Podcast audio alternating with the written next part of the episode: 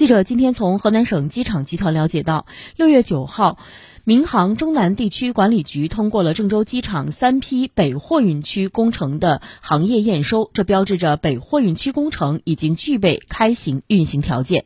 北货运区工程是河南省重点建设项目，全部工程按照年货油吞吐量二百二十万吨的目标规划，本期按照满足六十万吨目标建设，投资概算四十八亿元。主要建设内容包括飞行区新建十六个货机位。新建平行滑道、平台、围界、排水、消防等配套设施；货站新区建货运库七万平方米、卸货大棚三点五万平方米、综合楼、货物堆场、海关卡口、大货车停车场等设施。